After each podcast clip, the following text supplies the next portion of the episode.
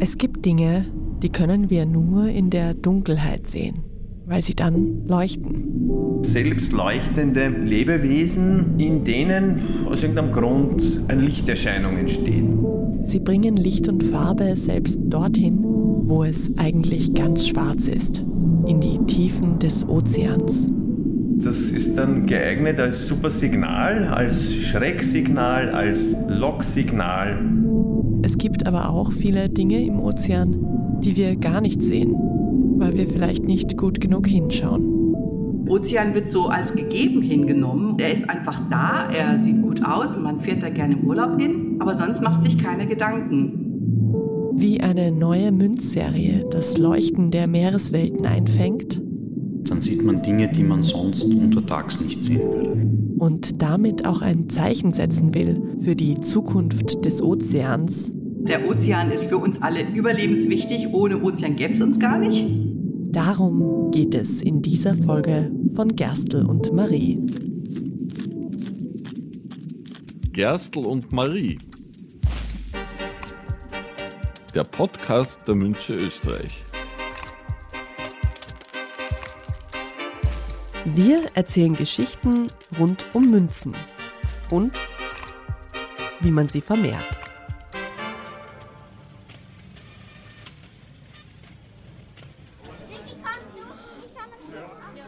Fangen wir doch mit ihm an. Einer der giftigsten Tiere der Welt. Also sie haben da so einen Kopf, dann haben sie ganz viele Arme und auf den Armen sind dann so Punkte. Blau? Ich glaube auch blau. Ja? Mit Flecken. Ähm, dass es so giftig ist. Mhm. Dass er in Australien ist. Der blau geringelte Krake ist es, über den wir mit BesucherInnen im Haus des Meeres in Wien sprechen wollen. Haben Sie schon mal von dem gehört? Nein? Dann geht es Ihnen wie den meisten hier in Wiens größtem Aquazoo am Esterhazy-Park. Äh, ich habe den blau geringelten Kraken jetzt das erste Mal gehört. Damit bin ich fasziniert und ähm, was man da alles erfahrt, wenn man im Haus des Meeres ist. Einer hier weiß zum Glück doch ein bisschen mehr über diesen außergewöhnlichen Meeresbewohner. Die blau geringelten Kraken sind klein, ein bisschen größer sind 2-Euro-Stück. Die Tentakel sind recht kurz, also verglichen mit vielen anderen Kraken sind sie kurz. Und das Interessante an diesem Tier ist, dass er einfach äh, Augenflecken hat, also Ringel, die blau umrahmt sind. Diese Augenflecken äh, leuchten sehr stark, wenn sich das Tier ärgert. Wenn es signalisieren will, ich bin giftig, dann funkeln diese Augenflecken sogar. Dr. Daniel Abed Nawandi ist Meeresbiologe und stellvertretender Direktor vom Haus des Meeres. Irgendwelche Wirbeltiere, ob das jetzt ein Vogel ist oder ein Affe, fangen natürlich solche Kraken. Deswegen signalisieren die schon lange bevor sie gefangen wurden, ich bin giftig. Also das ist ein Signal, das dem Kraken ersparen soll, überhaupt gefangen zu werden. Und das Gift ist im Gewebe drinnen und noch viel mehr in der Speicheldrüse. Also eine Blauringelkrake beißt dann halt den Räuber irgendwo rein und der stirbt dann relativ rasch durch Lähmung des ganzen Körpers. Also die Atmung wird gelähmt, das Herz wird gelähmt. Und das ist ziemlich sicher nicht für uns Menschen gemacht worden, das Gift, sondern es ist schon viel älter, als das Menschen in Gezeitentümpeln sammeln und man kann sich da jetzt eben die Vögel ausdenken und vielleicht irgendwelche Affen, die an Ufern von tropischen Meeren Kraken gesammelt haben oder irgendwelche anderen Tiere, die in Gezeitentümpeln leben. Als Krake gehört unser blau geringelter Freund übrigens zu den Oktopodiden, also den Achtbeinern. Aber er ist kein Oktopus, erklärt der Experte. Die Frage immer, was ist Krake, was ist Oktopus? Alle Oktopusse sind Kraken, aber nicht alle Kraken sind Oktopusse. Also die übergeordnete Gruppe sind die Kraken. Ein anderes Wort für Krake könnte sein achtarmiger Tintenfisch. Im Haus des Meeres gibt es aktuell keinen Kraken von dieser Art. Und wenn man doch einmal auf einen trifft, dann macht man vielleicht besser einen großen Bogen drum. Denn das Gift ist auch für Menschen höchst gefährlich. Außer er befindet sich auf einer Münze. Dann ist es was anderes.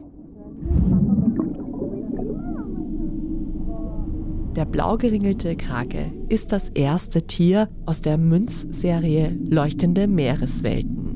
Die Serie gibt es seit Anfang November. Alle drei Monate wird ab jetzt ein neuer 3 Euro Ozeantaler dazukommen. Schwellhai, Leuchtgarnele, Steinkoralle oder Buckeldrachenkopf.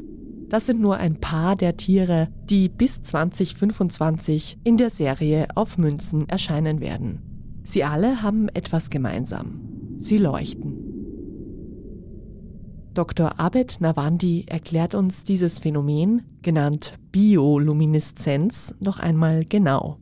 Lumineszenz, Biolumineszenz bezeichnet einfach selbstleuchtende Lebewesen, in denen aus irgendeinem Grund eine Lichterscheinung entsteht. Licht, das durch Bakterien entstehen kann zum Beispiel, aber es ist ein Selbstleuchten. Also das Lebewesen, Tiere, Pflanzen, Bakterien leuchtet aus eigenem Antrieb. Das heißt, man muss es nicht anleuchten, es ist kein Rückleuchten, kein Spiegel, sondern es ist ein Selbstleuchten, so wie es eben eine Taschenlampe macht, so wie es die Sonne macht. Beim Leuchten, also bei der Lumineszenz, muss man unterscheiden zwischen den Selbstleuchtern eben und den, man könnte sagen, Fremdleuchtern oder eben auch Fluoreszenzleuchtern. Das sind nämlich die, die zurückleuchten. Man leuchtet sie an mit einem Licht einer bestimmten Qualität und dann kommt ein anderes Licht zurück, was sehr überraschend ist. Man leuchtet die mit einem hellblauen Licht an und zurück kommt irgendein violettes oder ein grünliches Leuchten. Das nennt man Fluoreszenz. Also anders als beim Selbstleuchten, bei der Lumineszenz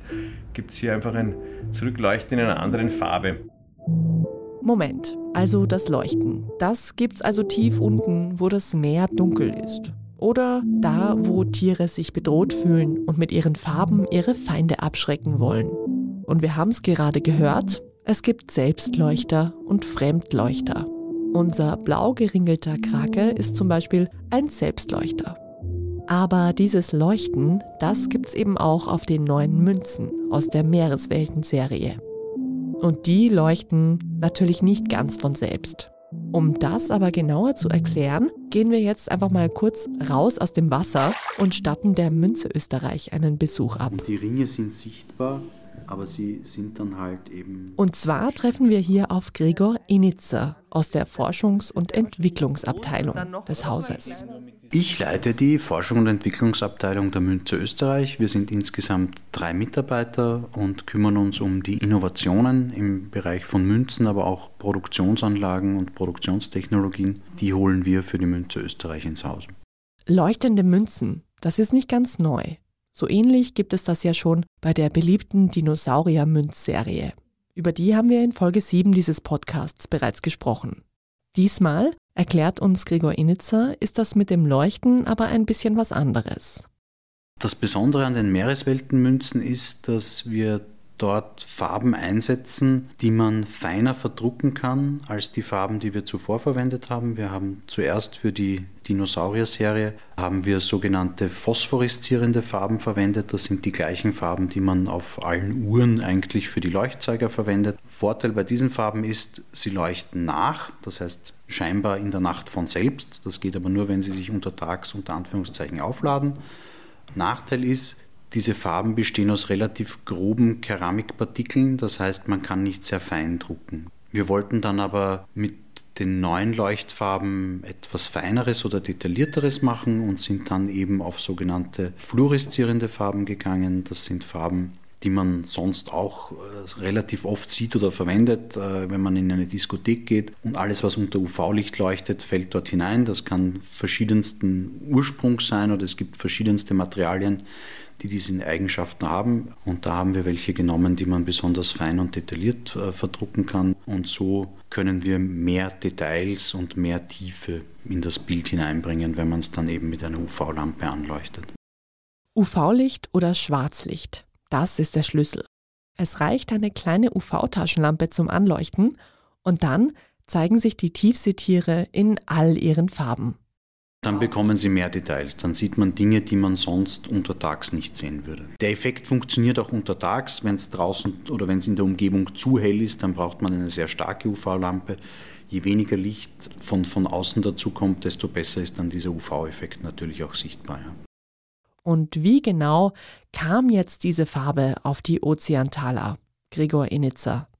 Das ist ein, ein Rasterdruckverfahren, also wir verwenden dazu sogenannte Tampondruckmaschinen. Das ist ein relativ altes Druckverfahren, äh, das in der Industrie eigentlich schon recht lange etabliert ist.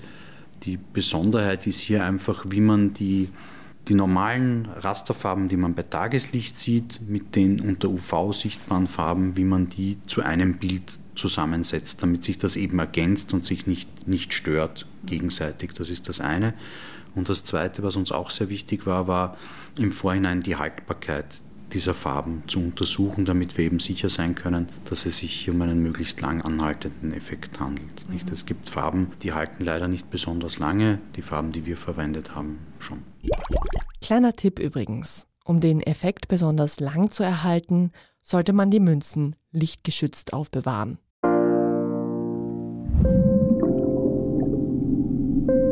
Bewahren, schützen, Haltbarkeit sicherstellen. Diese Begriffe sind nicht nur wichtig, wenn wir über Sammlermünzen sprechen. Noch viel mehr Gewicht bekommen sie, wenn wir sie in Verbindung mit dem Ozean hören. Der Ozean ist für uns alle überlebenswichtig. Ohne Ozean gäbe es uns gar nicht. Ohne Ozean wären wir auch schon längst verbrannt, weil der ganz viel von unserer anthropogen erzeugten Wärme gespeichert hat. Und für die Zukunft, bei noch mehr Menschen auf diesem Globus, wenn man sich anguckt, 70 Prozent ist Wasser, ist Ozean. Ohne die Schätze des Ozeans, also was Energie angeht, was Ressourcen angeht, den vielen Transport für die internationalen Waren, für ganz viele Sachen ist der Ozean extrem wichtig, auch fürs Klima. Das wissen die Leute einfach großenteils nicht. Auch heute noch, obwohl mehr über den Ozean schon gesprochen wird, haben viele Leute keine Ahnung, dass jeder zweite Atemzug aus dem Meer kommt, dass man praktisch ohne Ozean nur die Hälfte des Sauerstoffs hätte. Ozean wird so als gegeben hingenommen und man, er ist einfach da, er sieht gut aus und man fährt da gerne im Urlaub hin, aber sonst macht sich keine Gedanken. Das ist Gesine Meissner. Sie war mal Politikerin, saß auch im Europaparlament engagiert sich schon lange für Themen rund um den Schutz des Meeres ich habe eben auch gemerkt, wie viel da fehlt an Wissen, dass wir mehr, wesentlich mehr über den Mond wissen und über die Sterne als über die Tiefsee. Dabei ist die Tiefsee viel näher dran und kann viel mehr mit unserer Welt machen. Heute ist sie die Vorsitzende vom Deutschen Komitee der Ozeanforschung für nachhaltige Entwicklung der Vereinten Nationen, kurz UN-Ozean-Dekade. Wir machen eine Dekade, wo wir die Aufmerksamkeit speziell auf das Meer lenken, auch für alle wie Österreich oder andere Länder, die gar kein Meer direkt vor der Nase haben. Diese Dekade startete am 01.01.2021 und soll bis 2030 dauern. Es geht um Vernetzung, um Forschung und Aufklärung, es wird jetzt viel über den Green Deal gesprochen in Europa, dass man sagt, man muss was tun, um den Klimawandel äh, aufzuhalten, um möglichst das Zwei-Grad-Ziel zumindest zu erreichen. Und 1,5 ist fast schon weg. Und es hat mich wirklich geärgert, dass in Deutschland die, die Medien, die Presse voll davon war. Und es wurde immer gesagt, wir brauchen mehr Wälder, wir brauchen mehr Moore. Alles richtig. Aber es wurde gar nicht gesagt, dass das Meer eben einen noch viel größeren Anteil hat. Dass zum Beispiel mit jedem Stückchen Seegraswiese, mit allen Mangrovenbäumen, die wir pflanzen, wesentlich mehr für das Klima getan wird, als wenn wir Wälder und Moore anlegen. Ich habe als eben ehemalige Politikerin immer gesagt, das Problem ist, der Ozean ist kein Wahlkreis von irgendeinem Politiker, und er hat keine Wählerstimmen. Und darum spielt er auch wirklich in der Gesellschaft nicht so die Rolle. Und das wollen wir ändern. Die UN-Ozeandekade hat zehn Herausforderungen benannt. Dazu gehören etwa eine nachhaltige und faire maritime Wirtschaft, das Thema Ozean- und Klimawandel, aber auch die Widerstandskraft gegen Gefahren, die durch bessere Frühwarnsysteme erlangt werden kann. Und auch einige ambitionierte Ziele hat die Initiative formuliert.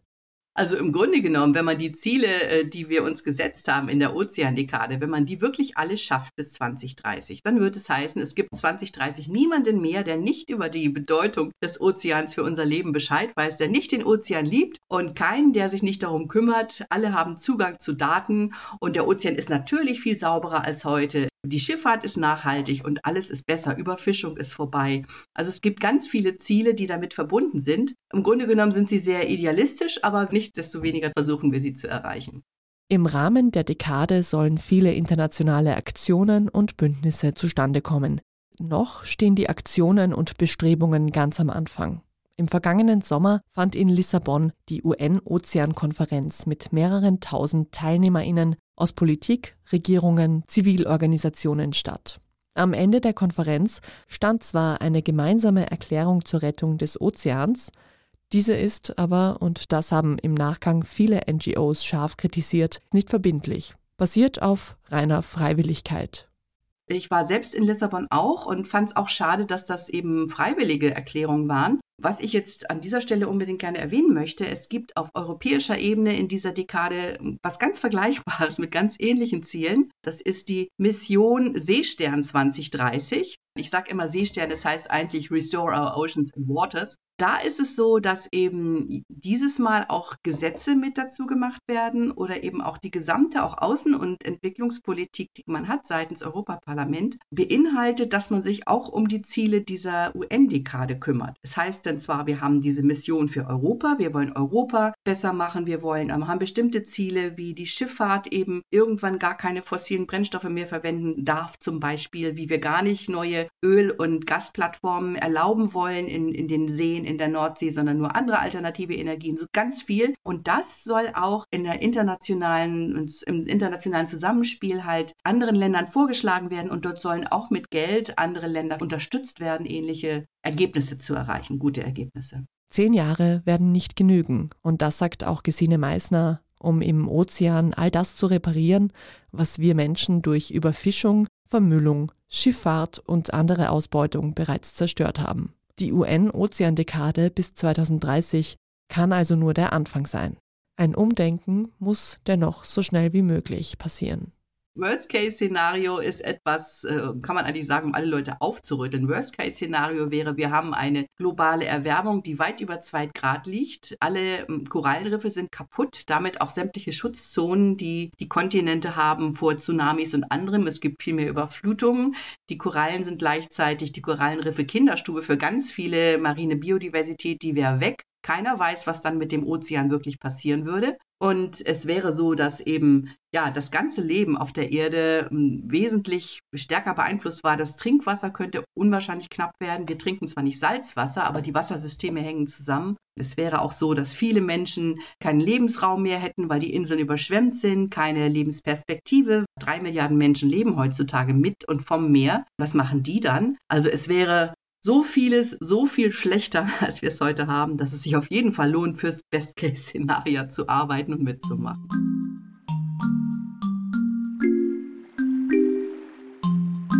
Der Ozean ist eine faszinierende Welt. Er ist tiefschwarz und kunterbunt, stockdunkel und hell erleuchtet. Er ist Lebensraum für Tiere und Pflanzen, die so riesengroß sind wie ein Blauwal oder so klein wie ein blau geringelter Krake.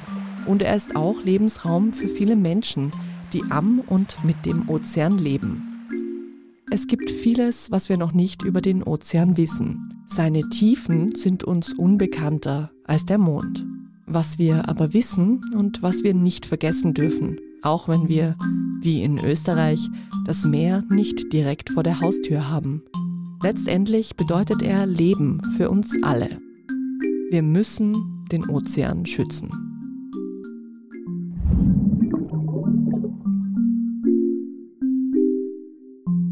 Mehr zur UN-Ozean-Dekade, den Aktionen drumherum und den Möglichkeiten, sich auch selbst einzubringen, finden Sie online, zum Beispiel auf der Website ozeandekade.de.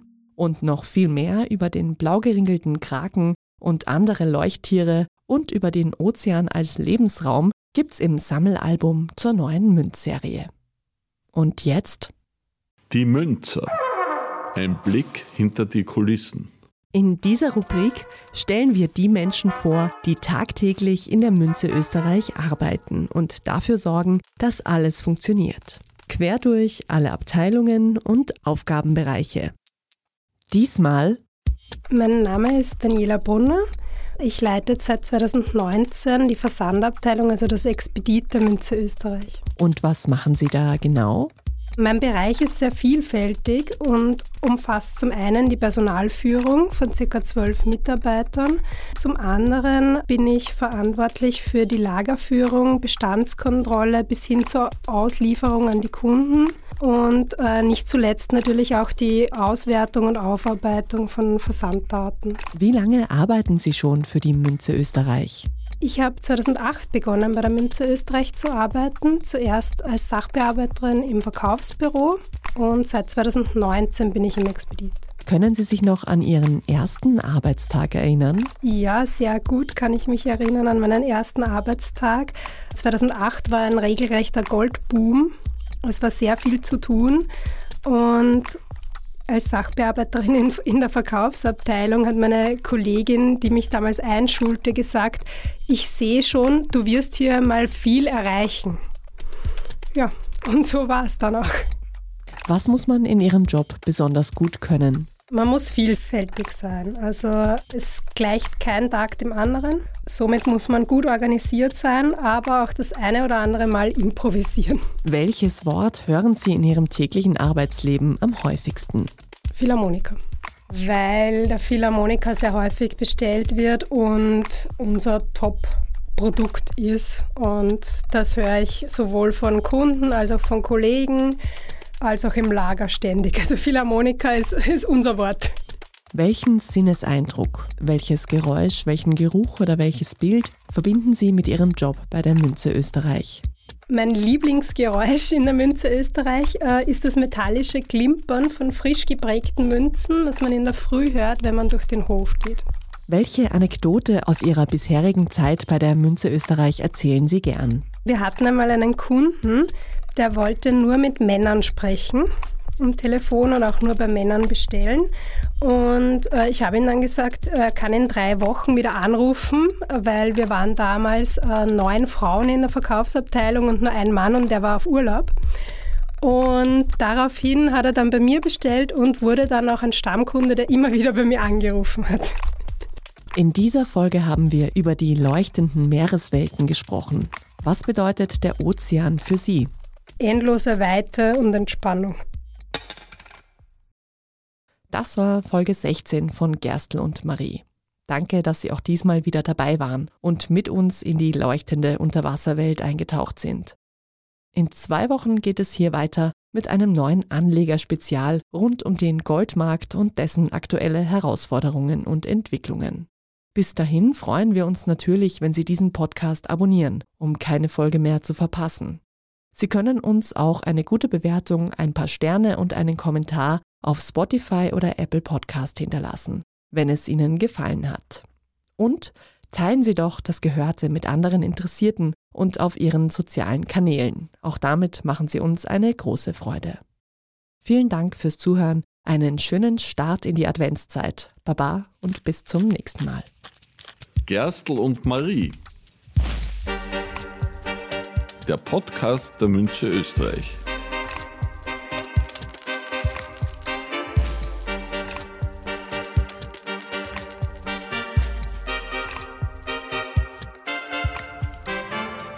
Konzeption Drach, Anna Moore und Andrea Lang.